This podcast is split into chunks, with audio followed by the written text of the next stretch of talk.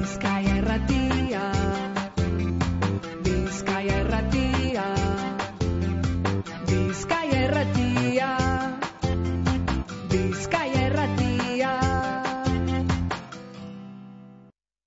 Teoria maketoa. Nago euskalduntasunaren teoria maketo baten premian bagarela. Teoria maketoa kanporako eta barrurako kolonialismoen aztarnak agerian usteko. Teoria maketoa iragana orainaldia eta etorkizuna batera jotzeko.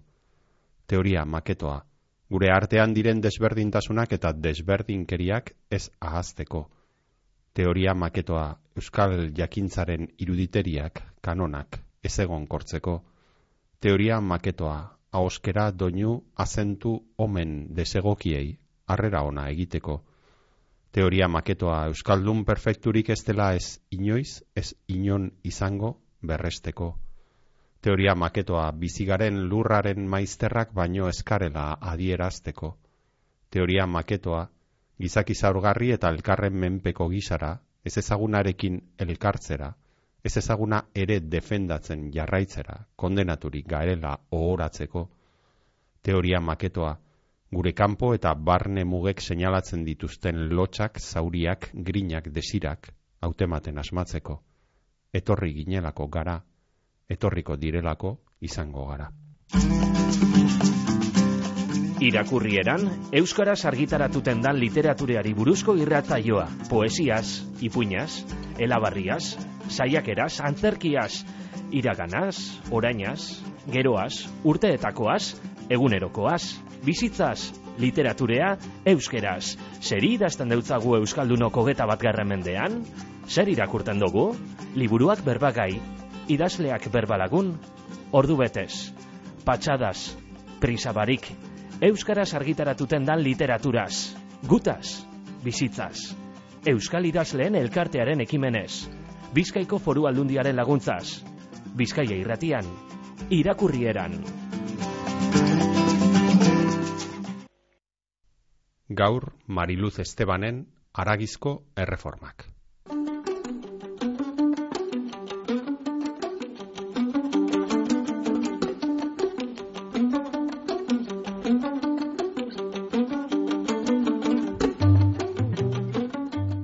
Mariluz Esteban Galarza Pedrosa de Valdeporres Burgosen jaio zen mila bedatzion da berrogeita emeretzian baina basaurin bizi izan da txiki txikitatik idazlea, ikertzailea eta gizarte antropologiako irakaslea da gaur egun Euskal Herriko Unibertsitatean.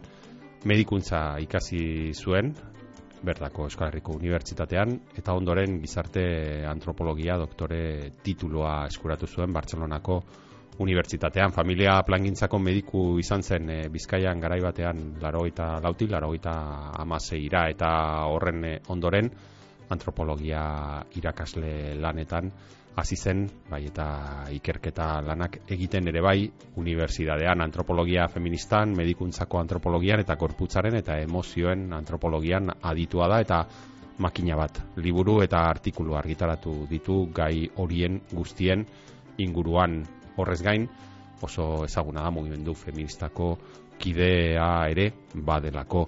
Bi poema liburu ditu argitaratuta gaur ona ekarri duenaren aurretik. 2013an ikusi zuen argia lehenak Pamela argitaletzean amaren eriotzak libreago egin ninduen eta ospe handia lortu zuen poema liburu ark. Haren ondoren etorri zen 2019an Andre Zaharraren manifestua izenekoa hau ere Pamela argitaletzean eta honekin ere salto egin zuen e, liburu honek taula gainera eta egin izan dira hainbat e, ekitaldi liburu liburu honekin ikuskizun eder bat ere bai. Eta gaur e, ekarri diguna, aragizko erreformak 2008an argitaratu berria, Pamela argitaletzean hau ere bai, eta gaur mintzaga izango duguna, eta honez gain, disko bat ere ekarri digu Mariluz Estebanek, Xavier Lete kantariarena, eta izen bera, daukan diskoa Xavier Lete izena baita dauka diskoak, mila bedatzen da e, iruita amalauan, argitara eman zuen, bere lehen, lehen diskoa. Xavier Lete bergaretxe hoi hartzunen jaio zen, mila bedatzen eta berroita lauan, eta bi mila eta amarrean hil zen donostian poeta eta kantari ezaguna aurkezpen handirik ez du behar, baina esan dezagun oso gaztea zizela idazten, eta baita Euskal Prentzan ere, zeruko argia aldizkarian bere artikuluek ba, fama sona handia lortu zuten Euskal Kantagintza berriko partaide nagusietako bat eh, izan zen, iruroita bostean, Laboa, Lertxundi, Artze, Irigarai eta Iriondorekin batera, ez doka mairu taldea e, sortu eban mila batzen da iruroita amabi garren urte inguru hartan. Mila behatzen da irurogeita sortzian ere bai e, argitaratu eban bere lehenengo poema liburua eta mila bederatzireun, mila, bi mila eta bederatzian barkatu azkena aurriaren hogeita zazpian egun sentiaren esku izostuak izenekoa eta Euskadi literatura saria irabazi eban liburu horregaz. Gaurre entzungo dugun diskoa esan bezala, mila behatzen da iruita malauan kaleratutakoa bere lehen, lehen diskoa eta kanta oso ezagunak biltzen dituena tartean baita ere Lizardiren e, eta Etxepareren olerkiak. Beraz, gaur Xabier Leteren, Xabier Lete.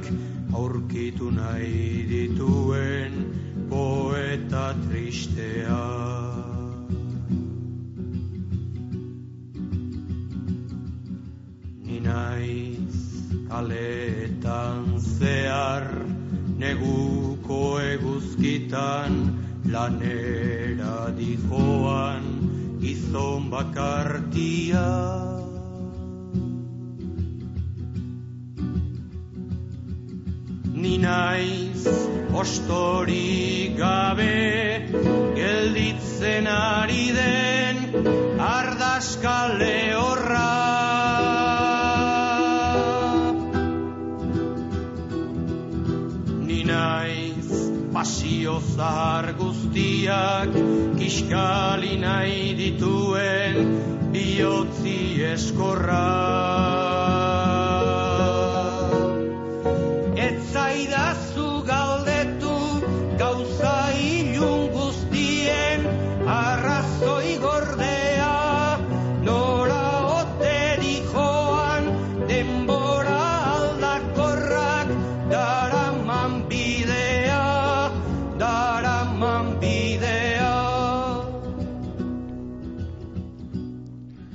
Mariluz Esteban, ondo etorri irakurrian saiora. Eskerrik asko. Eskerrik asko zeuri, tartetxo hartzearren, guaz eh, egoteko gaurko egunean, zeure azkeneko poema liburua ezberba egiteko, aragizko erreformak, baina aragizko erreformak liburua ekarteaz gain, eh, Xabier Let ere ekarri duzu, ez dakit zergatik eh, aukeratu duzun, ba, te duen ikusten diozun loturarik, liburua edo...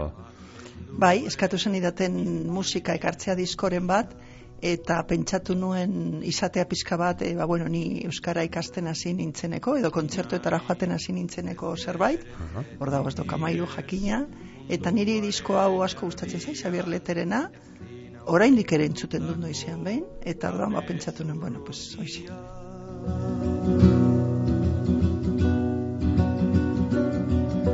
Ni naiz irrifar bakoitzean gaztetasun ondarrak galtzen dituena.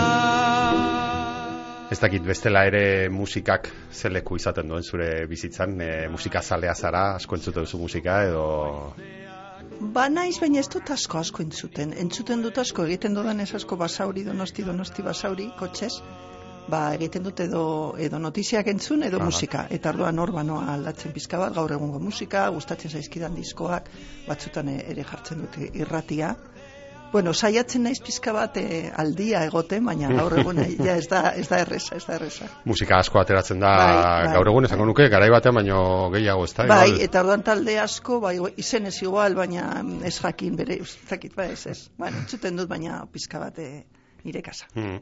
Eta gero idazteko orduan hemen gustatzen zaigu, ari gara egiten bi, bi talde, etortzen diren idazle guztiekin. E, idazteko orduan isiltasun erabatekoa behar dutenak, eta beste taldean musika jartzen dutenak e, idazteko orduan, ez dakite zure kasuan. Non Normalean esango nuke ezetz. Baina inoiz gertatu zait, ez dakit beste poesia liburuekin, baina gertatu zait inoiz adibidez saiakera bat idazten nengoela lortu nahi nuela doinu berezi bat edo edo idazkera mota bat eta orduan ba igual jarri musika bat, bai hori egin izan dut. Aha. Baina ez hainbeste entretenitzeko, osea gurago dut isiltasunean idaztea bai.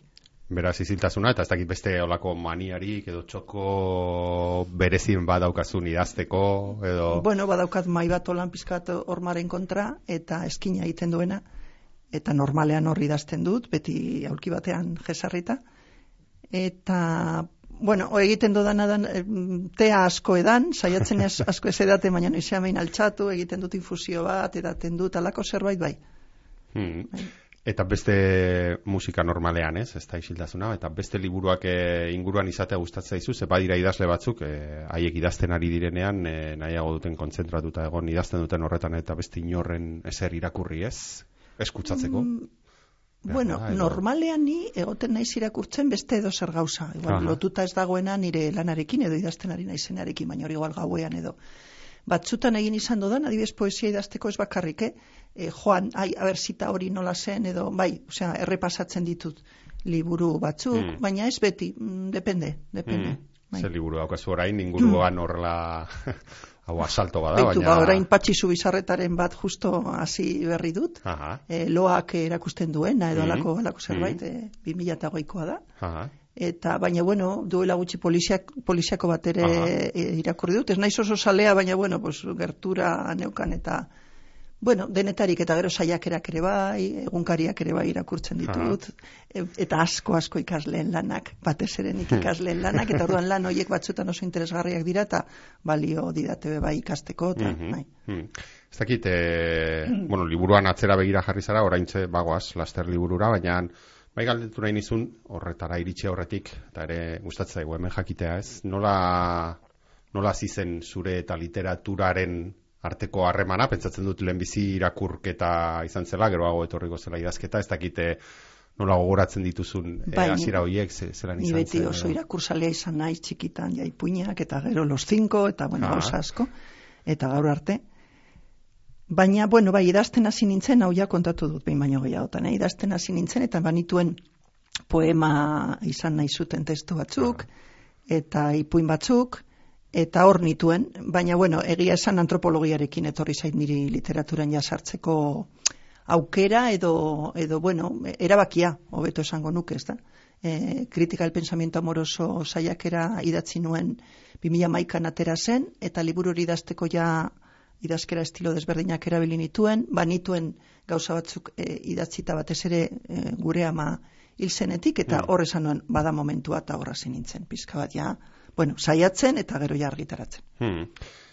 Aragizko erreformak. Hau da argitara eman duzun eh, azkena. Bai. Barrura salto egin aurretik eh, azalean eh, geldialditxo bat egitea gustatzen zaigu. Jakitea pixka bat nola, nola izan den eh, bueno, honen eh, historioa iristeko, azal honetara iristeko, akigu batzuetan eh, idazleak berak eh, igual eh, proposatuta egiten dela zala, beste batzutan eh, argitaletxea, ez zuzenean, beste batzutan nola tratua egin da, bien artean, ez dakite nola iritsi zineten. Eh. Bai, hau da argazki bat basaurikoa, Aha, e, bueno, batetik e, e, portadetako argazkiak ez dira errezak. Ha, bai. Hori, hori bat. E, hau da basaurikoa, klaro, ba, liburuan asko agertzen da basauri, nola nik esaten dut liburu honetan basauriri ere aitortza bat egiten dio dela.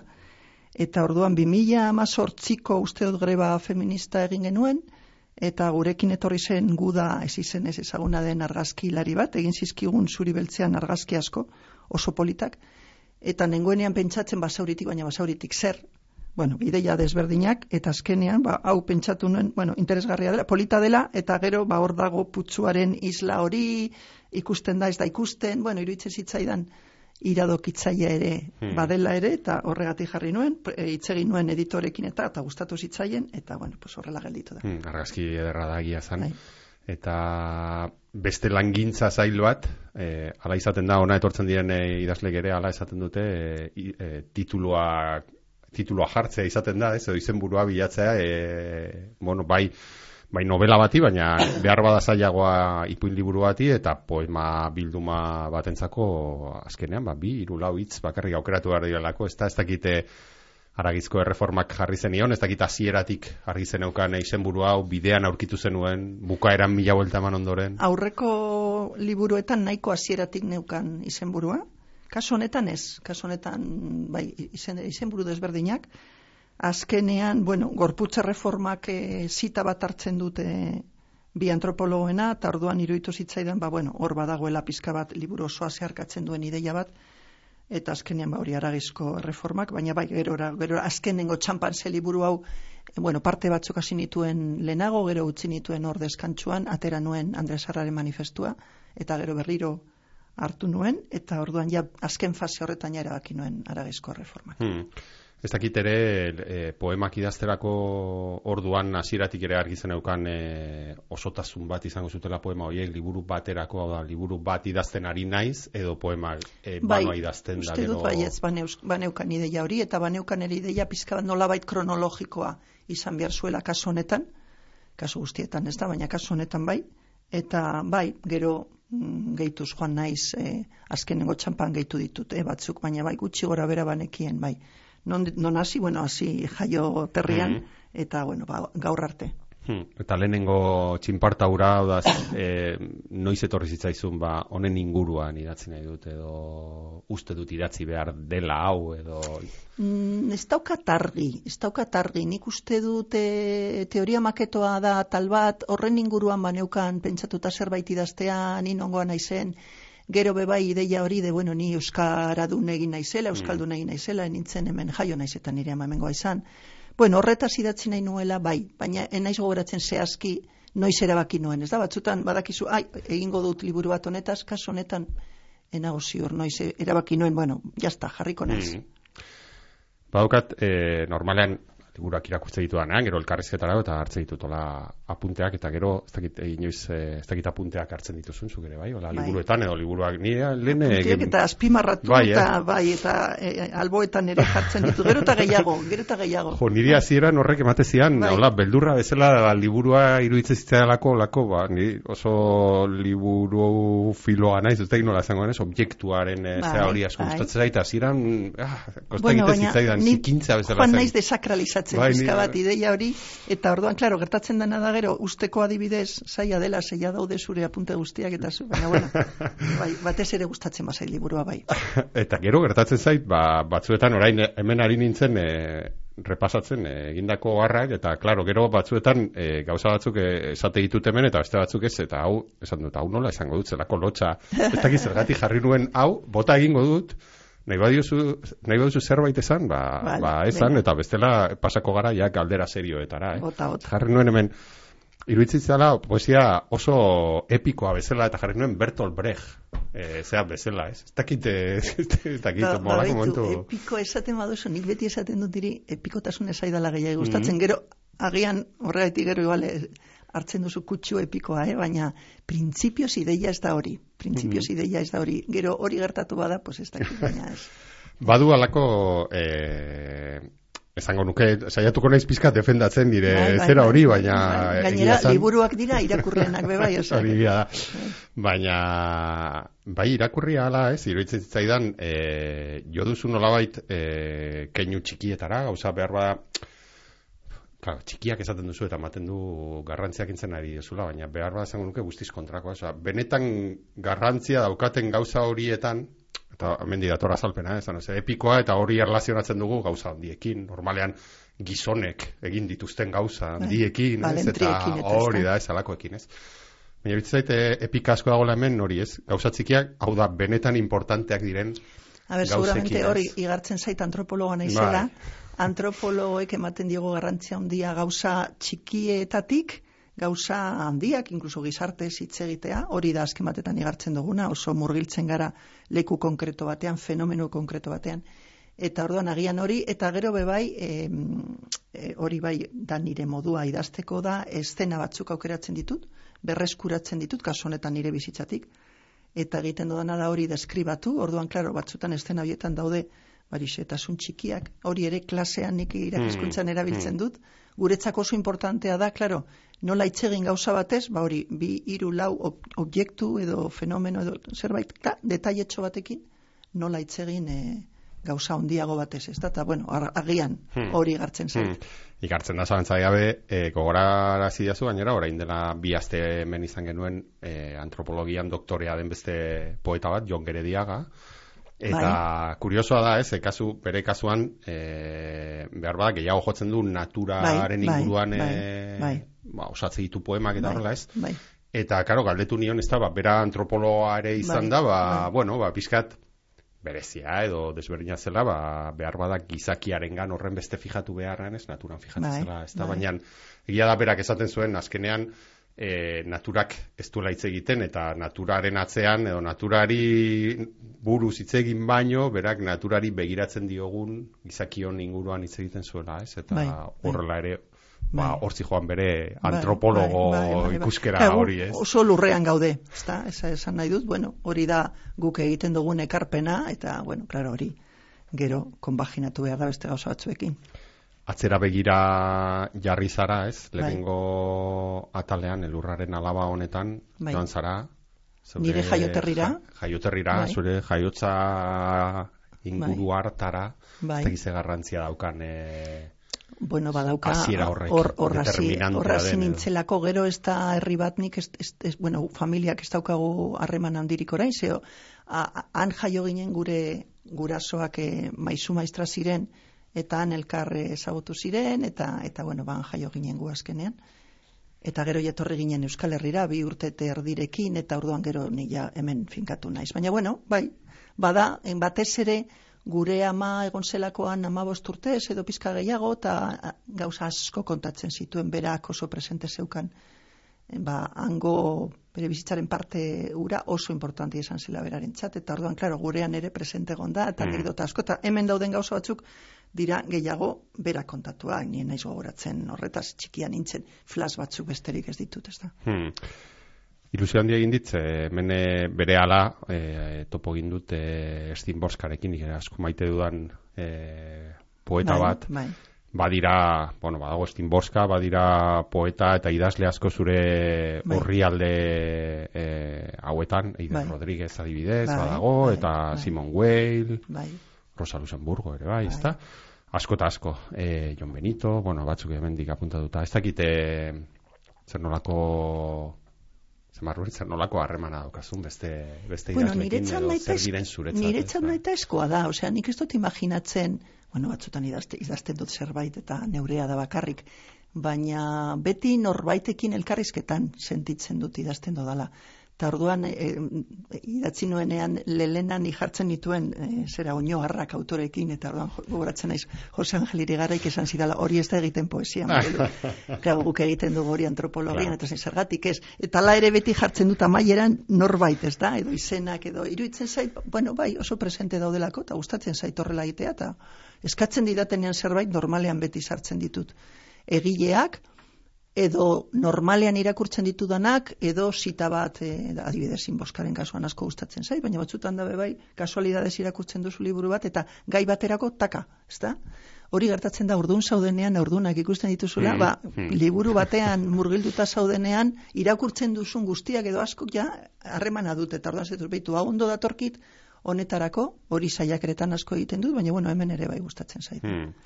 Ez du gaipatu, baina hori bukaeran eh, ere eskerrak emate izkiozu, hainbat eh, idazleri, ez da, beste beste, Bai. beste hainbat eh, laguni ere bai, ez, eta e, nik esango nuke e, hemen gero eta gehiago ikusten ari garen zerbait dela, ze badago e, alako mito bat, bai, idaz, idaztea oso bakarkako lan bat dela, eta hainbatean bada, ez da, baina Bai. E, gero eta gehiagotan ikusten dugu ere alako eskertzak edo alako aitor, aitormenak, ez da, ba, inguruan Bai. ere idazleak badituelako lagunak Bai. edo nolabait badelako lan bat konpartitzen dena ein batean ere bai, ez dakit.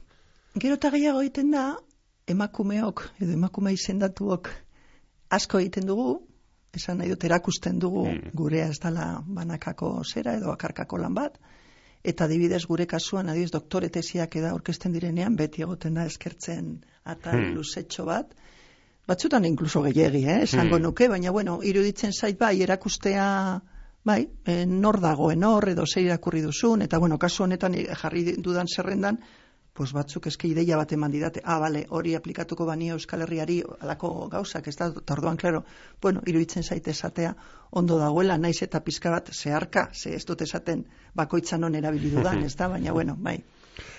E, horrekin e, orain ja berriro aipatu zu, supogatzen dute ikaslei askotan errepikatuko diezula, ez da, ba, e, e, plagioa dela, ez aipatzean, horrena den ideia eta ez dakiz ez, eta gero literaturan ezin egitea, zuke ezin egitea, bizka, sentituko zara batzuetan e, hor, e, zera, ez, baina ederra da Bai. aitortzea, ez, nola, Bai, bueno, bilatu behar dira igual forma estetikoki forma Mm. desberdinak hori Mm. esateko.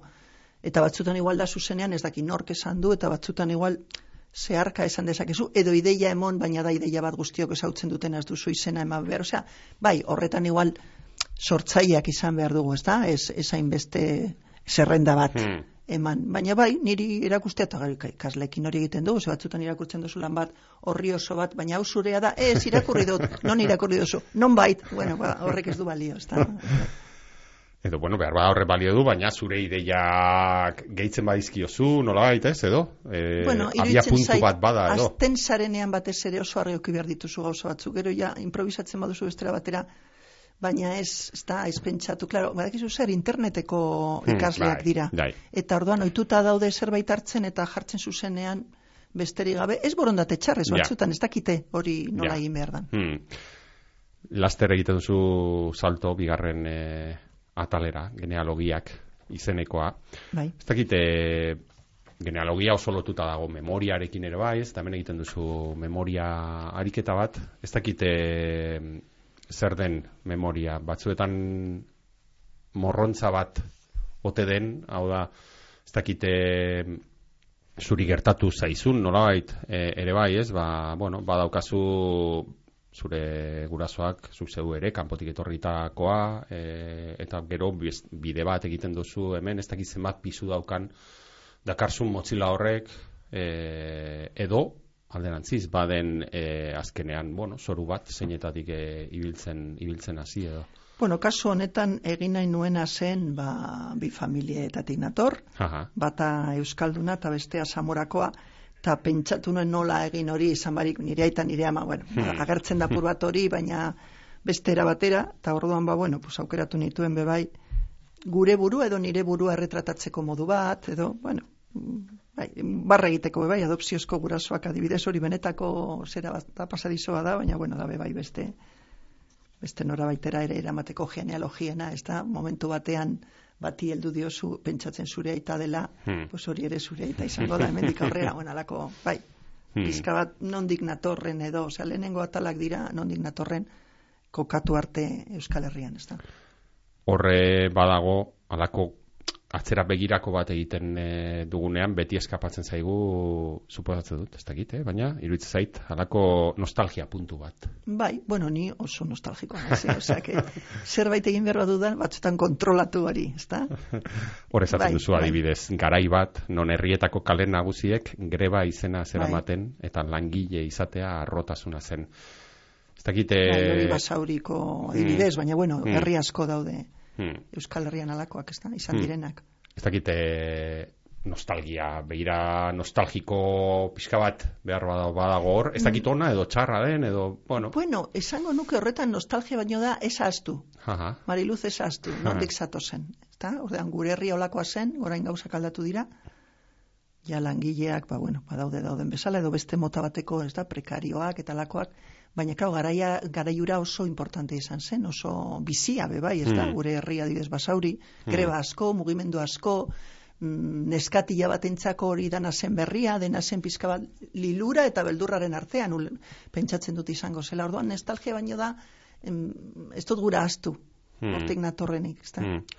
Baina geu gara gure nortasun industrialaren ondakinekin, zer egin jakin barik gaudenak, honekin oso lotuta dago, ez dakit gaur egun hemen e, bueno, Bilbo alde guztian, da, basauri ere horren parte da noski, asko ikusten den kontu bat da, ez, e, nola industria ondakin guztiak e, ari garen bistatik kentzen, Kentzen, bai, eta nolabait, Bai. ez arkitekto batzuek, ez, esate duten bezala, ba, ja memoriarik ez duten lekuak eraikitzen Bai, ditugun. eta hori naita eginda dago, eta, bueno, naita eginda dago, eta gero ba, beste batzuen, ez da beste batzuk aberasteko egiten ari da, baina, bueno, bi adibide labegaraiekin egindana, harrigarria da, ez dala mantendu memoria hori, adibidez, eskerraldean, baina bebai boluetan adibidez, basauri eta bilbo artean, no, ez da? Hor dagoen Santana fabrika utzi dute tximinia bat, eta eraiki dituzte hiru eraikin hiru etxe horratz terrible hoietakoak, orduan esaten duzu baina, baina, baina, ze da hau, ez da? Eta, bueno, pues, pues, pues, hola da, eh, ematen du hola dela, ez da? Eta orduan, ba, bueno, bai, bai, nik uste dut, ez dugula jakin gizarte moduan, edo mm, botere auki dutenek ez dute jakin, ez da, ez dakit guztion errua berdina den, baina, e, bai, bai, emaitza izan da, ba gauza asko desagertu direla. Hmm. Hor desagertzen ari da basauri bat ere bai, edo desagert, ja desagertuta dago, ez dakite baduen e, horrek, nolait, e, konponbideren bat, edo ja berandu den Hombre, gertatzen dana da, basauri, claro, basauri herri itxusia da, itxuskeriaren inguruan ere hitz egiten dut, ez da, eta nahi hitz egingo du horretaz. Bai. Mm, orain, claro, ederragoa da, er, e, zela, erreka ere, ba, hobeto dago, pasealeku badago, eta hortik, ba, oso...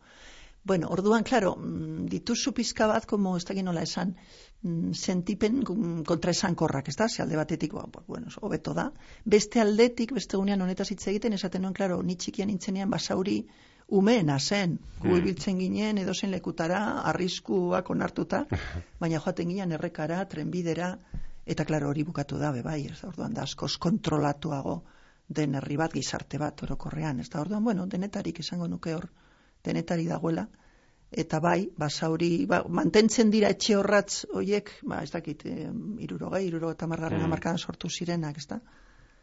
Orain egiten diren etxeak pizka bat e, o, ederragoak dira, bueno, ez dakit, naste borraste bat, baina esan nahi dut, bai, memoria hori ez da mantentzen, eta gainera pentsatzen dugu progresoaren izenean e- egiten den guztia hobeago izango dela, eta bueno, nien nagoa dos. Eta bueno, babintzat nik neuk esaztu. Eta egia da, em, inguru horretan ezi diren batzuek esan didate liburua irakurtzean, klaro, eurak ere joan direla atzean, Hmm. atzera eta eta bai, ba, ba, pentsatzen zutela, ba, bai, gure herria be olakoa zen, ez da, ba, basauri edo zestau, edo, bueno, onelako herriak, horrean, bueno, niretzako izan da, baina bebai nolabait partekatzeko bebai irakurle batzuekin bintzat. Hmm. Egia da, ba, hitz egiten duzula nolait, ia, ja da, existitzen ez diren gauza askoren inguruan, oraindik behar bada Bai, lehenengo dira, partean, ez, bai. edo, lehenengo zati, bai, zati hontan, Bai, ez dakite mm, zerbait suposatzen du zerbait zartu egiten ari garela eta zu ere gazteekin egotera ohituta ohituta zaude ez dakite haiek e, ezagutzen duten ezer etorri zaiena edo edo uraia esan, esan dugun bezala gauza asko ja galdutzat eman behar ditugu eta Bueno, gu bizirik gauden bitartean, ez Hmm. da, kontatu dezakegu, ez batallitak, baina, bueno, arira datorrenean kontatu dezakegu, ez bakarri paisaiena, paisaiak asko aldatu dira, baina bebai e, gizartea bera, ez da, politika egiteko moduak, kalean egoteko moduak, hori bai, eta bueno, bueno, izean behin, arira badator kontatzen dut bai, ze gainera bizi momentu hau da oso berezia, ziurgabetasun handia daukagu, sozialki, politikoki, eta orduan nik ikusten dodan joera badela batzutan seguru aski ho- horri aurre egiteko da etorkizunera begira eta zerotik abiatzea. Claro, baina baina atzetik gatoz, ez da? Eta iragana ez badugu ondo ez dakit gogoratzen, baina ikusten nondik Mm. gatozen, zer gelditu dan zer ez, bueno, iruditzen zait horren faltan egongo garela, baina, bueno, gaztek egingo dute, nahi izango dutena. Bere egin ninduen herria izeneko poema oso ederra iruditu zait basauriri egindako aitortza oso oso polita Bai, eta hor dago gainera gero irakurriko dute Mhm. Eider Rodriguezen eraikuntzarako materialaren liburuaren parte bat, eta hor dago bere, bere zera bat, bere zita bat edo. Bai, bai, eski, klaro, hor daukat nik, eh, eski basaurikoa zarela esaten duzunean beti esaten dizute herri gogorra dela, herri txusia dela, kuartela eta kartzela dauzkala, egia da.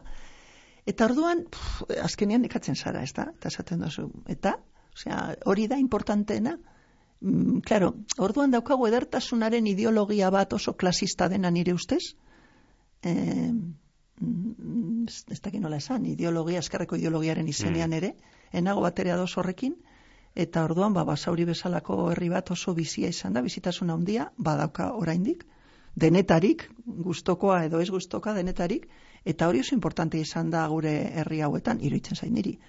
Orduan, bakarrik ateratzea herri gogorra, bueno, ba, klaro, gogorra eske baldintzak, ez da? Hmm. Gizarte baldintzak eta ba, ez dira onak izan, gaur egun ere ez, orduan zer egin behar dugu, em, ez da onartuta punto, pues, pues horregatik gara gogorrak, ez da, gizarte moduan, iruditzen zain niri, orduan, bueno, itxuskeriaren aldeko zera bebait egin dut, ez da, como kantu bat egin dut ere, ba, bueno, bai, baina hau da, hau gara gu bebai.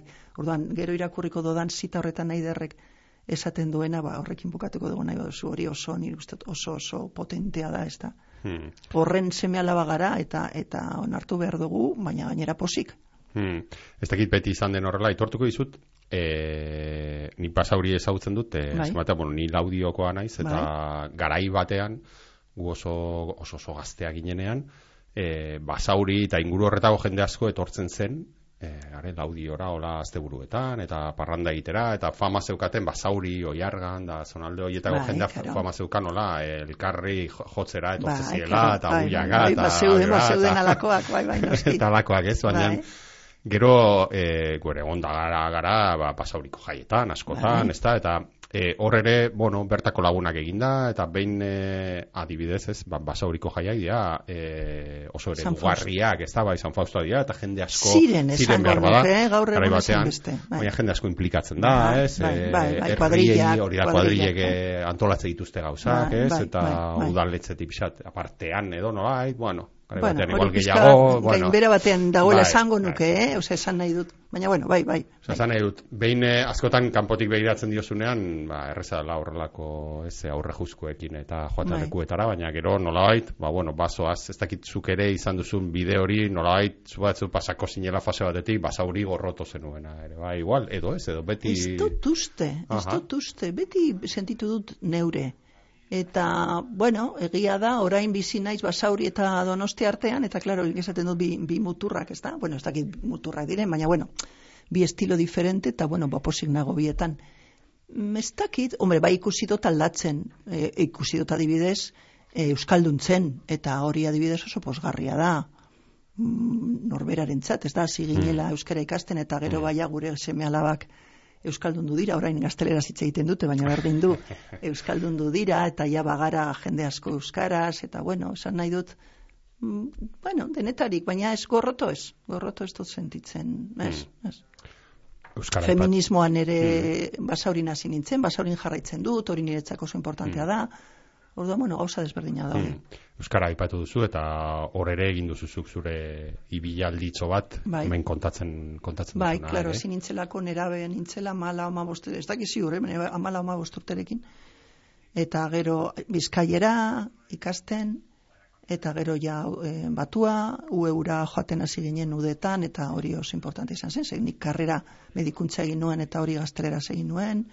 Bai, orduan, bueno, euskararekin gero jende zautzen dozu euskeraz, ja zure lagunak bihurtzen dire, nire kasuan nire semearen aita ere, euskal, oso euskaltzalea da, bueno, ez dakit, eh, bai, bai, hor hori ikusten dut nik ibilbide luzetxo bat, bai. Hmm. Zein, ez dakit, eh, zein izan zen, hola, momentu ura goratzen duzun esan zen nuela, jo, ba, euskara berreskuratu nahi dut, edo ikasi nahi dut euskara, ez. Esango nuke hasieratik, eh, ni hasi nintzen euskara ikasten e, nire aizpa nagusiarekin batera, gero e, nire bikia dena hasi zen bai gero, eta esango nuke hasieratik banekien, nekien nora eramango ninduen horrek hori ez nekien. Baina bai, gainera, klaro, ni ikasle aplikatua izan naiz, orduan eh, Xavier Peña liburuarekin ikasten genuen, dana buruz, iztegia, orduan bai, bueno, segidan pentsatu nuen, ikasiko noela, badinotzut gero ez nekien horrek nora eramango ninduen, ezta? Baina segidan, eta gero ja egia da, mm, jazten zarenean ba, lagunak, edo hori, bikote bat edo euskeraz, klaro hori ikusten dozu ja, horrek ez dauka latzera bueltarik, ezta? Gero ja gero unibertsitatean sartuko naiz eta euskeraz hasiko naiz irakasten, baina esan nahi dut lehenago ere, ja lagun batzuekin hasten zarenean egunerokotasunean euskeraz, ja ez da bakarrik menperatzen dozun hizkuntza bat edo irakurtzen dozuna edo ja da zure bizitzaren parte bai. Hmm. Ointze akordatu naiz, badaukagula galdera oso zail bat e, poeta guztiei egiten dieguna. Bota, ber. Eta zuri ere egin behar dizut sentitzen Bai. dut, baina eta da ea nola e, nola egiten den poema bat. Nola idazten duen zure kasuan, Mariluz Estebanek nola idazten duen poema, nondik azten den, eskus idazten duen, ordenagailuan, lehenbizi ideia bat da, an- anotazio txiki bat. Orden, edo eh, ez, zera, edo- ordenagailuz, normalean ordenagailuz. Igual momentu batean li, nik libreta bat eramaten dut, eta igual zerbait ideiaren bat, edo zerbait entzuten dodana, baina normalean ordenagailuz, lehen esan dodana eszena, eszena bat aukeratzen, askotan ez beti. Baina batzutan, haber adibidez, ba, Pedrosari buruz idatzi nahi dut, ze, ze eszena aukeratuko dut lehenengo, erabakitzen du ze eszena, eta gero azten naiz, eszena hori deskribatzen. Batzutan hasieratik ateratzen zait, beste batzutan ez, amaierekin eukitzen dut hor, ze amaierak niretzat oso importanteak dira, eta orduan amaierak batzutan hor egoten dira pizka bat e, deskantxoan eta gero bueltatzen naiz, eta gero asko idatzita berri datzi. Hori normalean nik egiten du saiakerekin ere bai, idatzita berri datzi, idatzita berri, berri datzi, baina izaten da horrela, ez zena, bueno, izan daiteke horrela. Hmm. Bai. Beraz ez duzu eramaten aldea nola ikuspegi romantikoago bat, edo notatxoak hartzeko zera bat, edo Ez, badakit grabagailu batzuk, bat. bai, badakit batzuk egiten dutela inkluso, ez, normalean batzutan eh, gertatu zait, eh, zerbait eta igual esaldi pare bat, egiten dudana da gogoan eraman, Hmm. hori bai. Memoria ona daukazu orduan. Ez, eta orduan ni nago adibidez amaiera batekin burrukan. Hmm. Eta orduan zuk gaur esaten didazu zerbait eta esaten dut hitz hori, hori bai. Hmm. Baina da pizka bat gogoan eramaten dudan zerbait, batez ere zerbait eh, ez dudanean bi ondo aurkitzen, eta orduan esaten dut hori, banoa etxera eta probatzen dut, hori bai. Hmm. Hori Eta bai. badakizu noiz bukatu, edo berri idatzi, eta berri idatzi, eta berri idatzi, eta Hombre, inoiz bukatuko. poema liburu baten eh, kasuan ja editoriarekin hasten zarenean beste fase bada, ezta? Orkesten dioz hori, eta gero, eta orduan ja momentu batean zuk erabakitzen duzu, baina batzutan dabe bai bien arteko, iru- iruren arteko kasu honetan bi editore egon dira, Jose Angel Irigarai, baina azkenengo fasean batez ere iratxerreto lasa, Mm. editore bikaina, eta momentu batean eh, me- bildu ginen irurak, mm, gogoratzen nahi zerbait ikutu genuela, eh, poema batzutan, baina bueno, ja, jazta, bukatuta dago. Bai. Askotan e, gogoratzen dugu hemen e, arkaitzkano ere egon zenean, ba, berak esaten zuela, ba, berak e, abandonatu egiten duela, osea ez duela bukatzen, ja, iristen momentua zeinan, ja, pues, li, listo, ez abandonatu egiten dut eta aurrera. Bueno, nik erabakitzen dut, eta erabakitzen dodanean, ez dut egiten, hemen, hau, ez dut, jazta, idatzi dut, osea, buelta asko eman badizkiot ere, pues, holaxe da, eta batzutan irakurtzen dodanean, gero igual irakurle talde batekin edo, Hmm. esaten dut, hombre, hau, hobetu zitekeen, ez da. Edo beste batzutan esaten dut, oi, ez, ondo, ondo gelditu zait.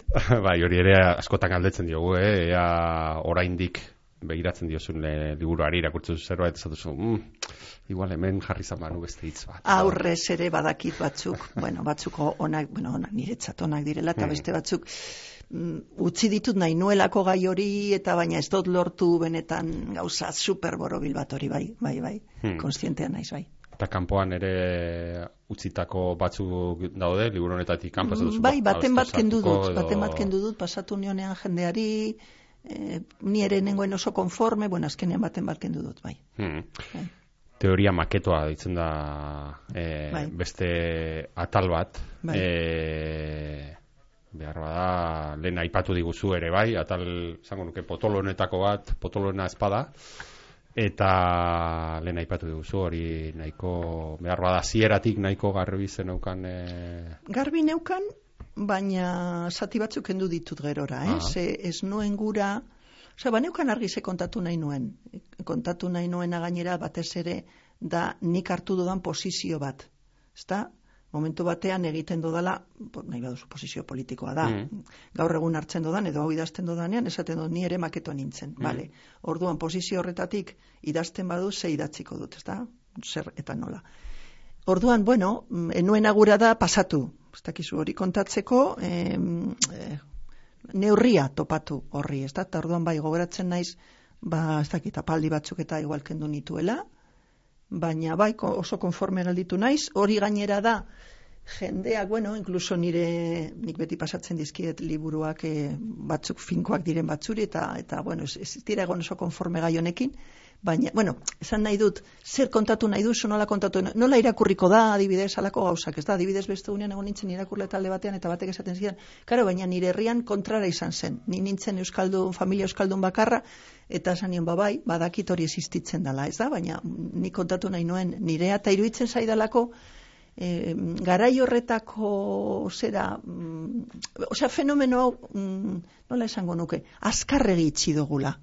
Ez, gaur ja ez dago, e, zera maketorik edo, edo zein dela izena, ez dago, orain gainera ja beste immigrazio mota bada, mm, gainera ondo hartuak izaten dira batez ere euskalduna garen, no? pentsatzen dugu ez garela ez rasistak ez ezer. Eta iruditzen zait, atzera bueltatuko bagina berriro eta pizka bat mm, pentsatu, ez dut esaten gure burua zigortu. Ez da hori, da gehiago bale, beste posizio batetik begiratzen badut, orduan nik posizio hartze bat egin dut. Hmm. Eta posizio hartze horretatik, ba hori, ba, identifikatu garai hartan, gaur egun nire lagunak eh, direnak, koreanoak ziren garai hartan. Ni ez, ni nintzen sentitzen ez maketos ezer. Baina, bai, eta gero, e, bebai feminismoan gaur egun teoria de kolonial oso importantea delako, eta horrekin ere iruditzen zait, teoria de kolonial oso interesgarria da, baina iruditzen zait, a, norabide bakarrekoa dela bakarrik, ez da, ba, Latinoamerika edo, bueno, irugarren kakotzen artean munduetik ona, eta bueno, guk ere, ere hemen baditugu gure kolonialismoak, eta orduan, bueno, hori dana da, bueno, ba, nik neu behintzat hortik irakurriko dut, gertatzen ari dan guztia, ez da, alako zerbait. Hmm. Ba, nik eskerrak emango dizkizut eh, hemen egin duzun posizio hartzearen gatik eh, esan dizutenaren kontrara, edo batzuk esan dizutenaren kontrara, eh, bueno, ni leku antzekoetatik pasatutakoa naiz, eta beraz eskertzen da, ez, horrelakoak ere bai, eh, egotea euskal literaturan, zer normalean, zango nuke beste, zuk aipatu dituzun beste ikuspuntu horiek asko daudela, azkenean euskaraz asko daudela. Bai, eta ez, hori existitu Eta da. jakin que- existitu dela. Bai, bai, bai. Ez gaude hori ukatzeko noski, baina beste bai, zera bai. batzuk ere komeni zaigu irakurtzea ere bai, ez? Zer gertat, zer beste gauza batzuk ere gertatu Bai. diren, ezta? Bai. E, nongo azara hau iruditu zait oso, oso derra, ezta? Batez ere, nongo azara galderari e, nola erantzuten dion e, emakume batek, ez? Emakume batek galdetzen diote nolako e, dokumental batean, ez? Eta, Bai, bai, hau ikusi nuen eta galditu nintzen. Adibidez hemen ikusten ez? duzu, ez da? Entzun nuen eta puntatu nuen. Hmm. Ze iruditu zitzaidan, inoiz igual hau erabiliko dut, ez nekien oraindik nola. Baina bai, bai, bai, zein da aldea, ez da? Orduan, bai. zenbat pizu izan duen e, Euskal Herrian pizu handia izan du galdera horrek. Eta du, ze, mm, claro, nire kasuan adibidez, ba, liburuan jarri behar duzu, non Hmm. zaren jaioa, eta noiz, ez da? Hmm. Bueno, a ber, nik esaten dut, ze esaten ez badut, pentsatuko dute, ez dudala esan gura burgozen jaioa naizelako. Orduan, ni beri ez, ez Pedrosa del Deporres, burgos, tal. Baina zergaitik, etengabe esan behar dugu autolosakoa da, bestea burgozkoa. Eh, Zergatik? Hmm. Hori eta adinarekin ere, ze batzutan adina interesgarria da. Hmm. Baina batzutan zergatik? Osea, esan nahi du dira topiko hoiek, errepikatzen ditugunak gehiegi pentsatu gabe. Orduan kaso honetan da, bai, orduan, claro, ni nongoa naiz, hombre, a ber, jaio burgose, baina ni euskalduna naiz, osea, ez daukat zalantzarik, ez da? Baina, bueno, gero ere, duela gutxi egin zidaten elkarrizketa bat Espainian, eta jarri zuten la, la antropologa de, de Burgos, ez da? bueno, pues bai, eh, claro, literalki ba naiz, ba naiz. Ez dakit e, gainditu dugun, zait, oraindik gainditu gabe dagoen gauza bat dela, e, behar bada, garai hartako maketo, zera hori oraindik geratzen direla zantzuak, baina ura gainditu ez, eta ez dakit beste olatu berri bat, ez ote datorkigun berriro, bueno, ez da inoiz joan, ez da, ba, beste forma bat hartzen ari dena, berriro e, eztabaidagai e, kanpotarrak, kanpotarrek, kanpotarrak, hitzau ere bai, ez da, edo kanpotik Bai, etorritako e, jendeak e, euskararekin adibidez sortzen ari da olako eztabaida erabat inozoa. Lagun batek esaten du maketo hitza berarentzat ez dala inbeste nondik etorri zaren, Mm. baizik eta ze jarrera duzun Aha. heltzen zarenean edo bizi zarenean leku baten. Bueno, gustatzen zaibe bai, segia Mm. da etorri zirenen eta etortzen ari direnen artean badago da denetarik, batzuk oso oso respetuso dira, bueno, hizkuntza eta bueno, e, gizartearekin orokorrean. eta beste batzuk ez, eta beste batzuk saiatzen dira inposatzen, osea, bai, denetari dago, orduan, maketoaren aia atzean dago, eta gainera, bueno, leku batzutan erabiltzen da orain Hmm, eh, bai. hitza Esan nuke bera. baietz. Baina, baina bai, jarrera hori badago, alde guztietatik, hori argi dago, bai. Hmm. Gainera, hemen esaten duzu e, beste saldi eder bat, ez? E, etorri ginelako gara, Bai. eta etorriko direlako izango gara. Bai, segu daukago enbor beretik ga- gatozen, Hmm. bueno, abesti hoiek, ez da, nondi gatozen, bueno, Xabier Letek bera kantatzen dut, Mikel Laboak, ez da. Eta, klaro, nien naiz identifikatzen horrekin. Osea, ni, nire kasuan sentitzen naiz sartu naizela gero horretan, ez da, emari horretan. Baina, klaro, horre, ez dakit nola esan, iturri asko daude, orduan, iturri horiek ere, ez da ikusi behar ditugu nire ustez, bueno, da hori, pizka bat aberaztea, Hmm. gure historiare pizka bat aberaztea. Ariketa kontraperformatibo hauetako batzuk daude, oso ederrak. Eta honek deitu dite harreta zen niri ere gauza bera e, gertatzen zai da euskararen doinuarekin, ez Bai, zein den bai, zuzenketak. hori da, ez, alako zuzenketak. Ez ez, baina hori ez da horrela, ez da, azentoa hemen jarri behar da, eta azentoa beste lekuan jarri behar da, ez? Bai, Eta, Hori benetako gainera estena bat bada, ba geunden eluiarren, ez dakit ze jardunaldi, euskera eta feminismoa eta hori, eta orduan txatean batek idatzi zuen. Eta niri grazia egin zidan, beste aldetik pentsatu nuen, ba, ba pues igual arrazoi du, eta Eta egia da ni saiatzen naizela, ez esan nahi dut, pues, eh, ez dala esaten egunon, esaten dela egunon, bale, bueno, bai, saiatuko naiz esaten alakoak. Baina, kao, gertatzen zaidana da gero, zu basoaz bergarara, eta dauki edoinu bat. Basoaz ez dakinora eta esaten dozu orduan, ni basaurikoa naizen ez gaizki egiten dut. Bergarakoek egiten badute horrela da, bergarako benetakotasuna. Orduan, pf, momentu batean ja, aizue, e, euskararekin baditugu problema larriagoak, ez da, nire ustez. Egia da, euskarari aldatzen diogula asko doinua, ez da, beste hizkuntza batzutan igual esain beste. Bueno, ez da, pentsatu beharko dugu horrekin zer egin, baina, bueno, ez bagara esatariak edo e, irratian, pues igual mantendu behar duzu doinu bat, edo telebistan, baina kalean ez, desde luego. Hmm, kalean ez, desde luego, eta hala ere, zuk esatu zuen bezala, saia da aurkitzea doinu neutro bat, ze batek esate dizu bere aldera, ez ez, nire herrian, betiko, zera, Bai, hau ez, bai. denok, bueno, Bai. denok, edo Bai. euskaldun batzuk, Bai, jasan bai. izan dugun, hau ez, nire herrian Bai. horrela esaten da, eta bero, Bai. ondoko herrikoak ez, baina esken. Bai, eta gero igual sakrifikatu beharko ditu gauza batzuk, nire ustez, baina, bueno, hori ja gai potoloa da. Zalantzari gabe, e, aragizko lur hau honetan, ja oso minutu gutxi gerat, zaizkigu, baina bai, e, aipatu nahi nuen, ez, nolait, nola gure herrizko harria bihurtzen duzun aragizko. Bai, bai. Bai, bueno, eh, gauden momentuan daukagun historiarekin eta etorkizunera begira kostatzen zaigula jartzea eta tal iruditzen zait harria ez dala bat ere moldagarria. Eta gu batez ere bagara gorputzak, ezta? Eta aragia. Eta asko begiratu diogu Euskal Herrian, bai lurraldetasunari eta bai euskarari, logikoa da. Baina aragiari gutxago, e, gaur egun antropologian eta eta badaude teoria batzuk, ba hori albidetzen digutenak, ez da, begiratzea gorputzei, eta orduan, bueno, ba, hori da, bai, egin nahi izan dodan ekarpen bada, bueno, eta aragia zitzaiten badugu zer, ez da? Zentzu horretan horregatik ere aragizko reformak iruditzen zaidalako nire bizitzan egon diren aldaketa batzuk Hoiek nire gorputza, nire gorpuztasun aldatu dutela, baina ez dut uste nire kasua danik bakarrik hor proiekzio kolektibo bat ere badagoela, eta bueno, pues, hori ere eh, esan dut edo, bueno, iradoki nahi izan dut Mm. liburuarekin. Hmm. Ba, orain aldiaren gaineko hausnarketa badago bukara aldera ere bai, etorkizunari begirago, ez, eh, zantzu Bai. batzuk ere bai. Bai, E, ez dakit, ja, bukatzen joateko beste azkeneko galdera zaila. E, Bai. honekin lotuta, ez da, ba, arrisko herriarena, eta nola hori oso sartuta daukagu, behar bada garai batean e, poesiatik ba, kantagintzarekin ere bai, zupatzen dute sorti sortutako irudiak ba, nahiko pisua zeukaten, ez, gizartean ere bai. Ez dakit gaur egun, aldera zaila dela e, aurreratu izute, ez dakit e, zanan ikusten duzun e, poetaren ofizioa, poe, poesiak ze oi hartzun daukan e, gizartean izan barko lukeen gehiago, edo daukana dauka eta hala da, eta... ez dakit, baina bai egia da Euskal Herrian poesiak badaukala bere lekua, errezitaldiek badutela irakurle taldeetan pizkanaka sartzen ari da poesia, iruditzen zait bai, badu, badala tresna bat Euskaldunen artean bai pentsatzeko bizitzaz eta hori, eta bueno, niretzako desde luego bada, Mhm.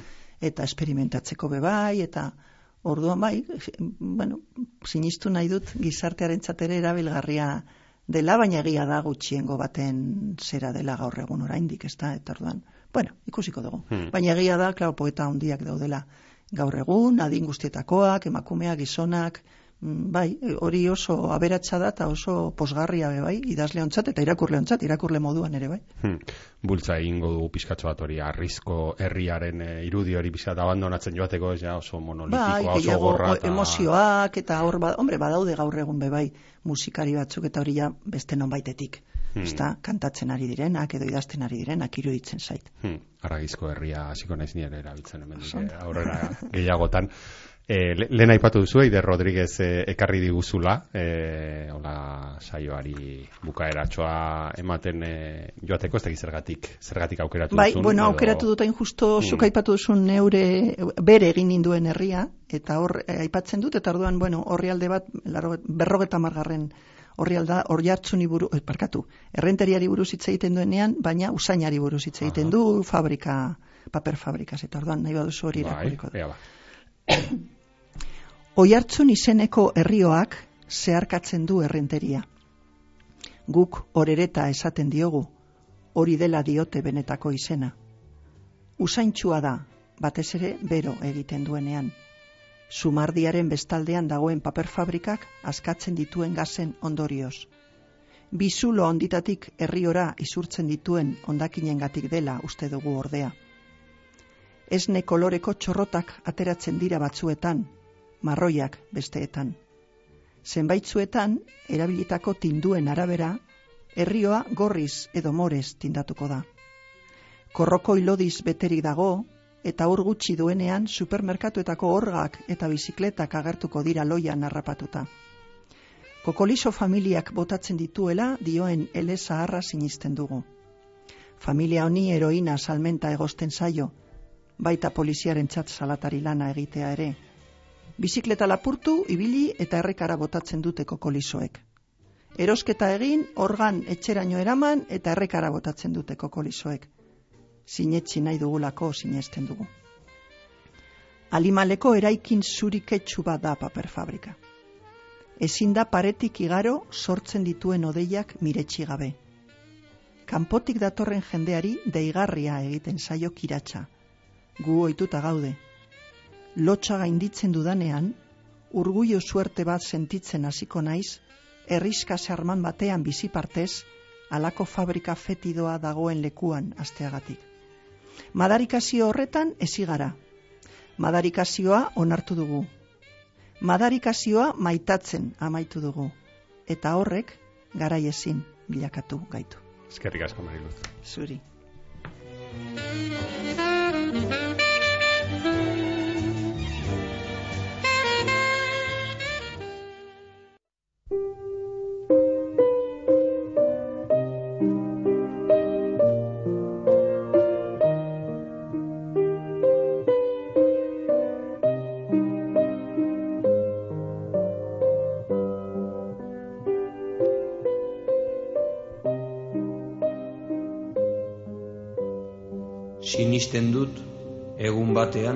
Naizela. Utsean eroria, ezer ezean amildua, hauts bihurtuko naizela. Sinisten dut hartuko nauen lur hortatik landare berriak sortuko direla.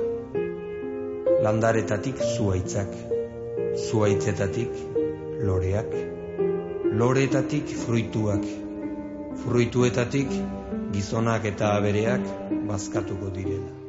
Arrizko herri hartatik, aragizko herri honetara egin dugu bidaia gaurkoan, Mariluz Estebanen eskutik, hemen irakurrieran saioan gaur zuekin hasieraztu izan da teknikan, eta ni neu Mikel Laion mikroaren aurrean datorren astean gehiago literatura gehiago, liburu gehiago, idazle gehiago hementze Euskal Idazle Elkarteak, Bizkaia irratiaren laguntzagaz egiten dauen irakurrieran saio honetan beti ere Bizkaiko foru aldundiaren babesagaz datorren astera arte entzule ondo ondo segi eta asko irakurri.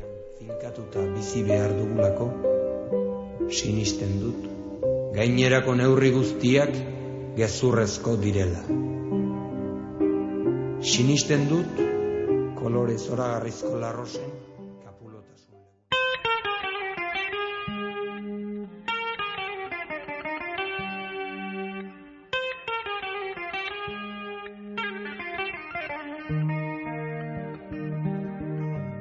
Hau izan da gaurkoz irakurrienan saioak emon dauena. Datorren astean gehiago, hemen, Bizkai irratian. Euskaldun guztionzat, Bizkaitik, Bizkaieraz, geure literaturaz, luze eta zabal jarduteko tarte hau, irakurrieran. Ta ez aztu, idazlearen lana bogan egitearen parekoa da, gogorra askotan. Idazleak idatzitakoa irakurtea ostera, etxean lagun arte honean giro epelean egotearen bestekoa da. Atsegin utza. Ba, gure saio hau aditzea zer izan gura geunken eta zuekaz batera ordu betez egan egin alizatea. Eta hegaldiaren itzuleran barriro irakurtzen hasteko jakina. Irakurrieran dagota benetakoa atsegina. Datorren aster arte. Ondo izan eta gogoko baduzue, segi gure sintonian. Betayena,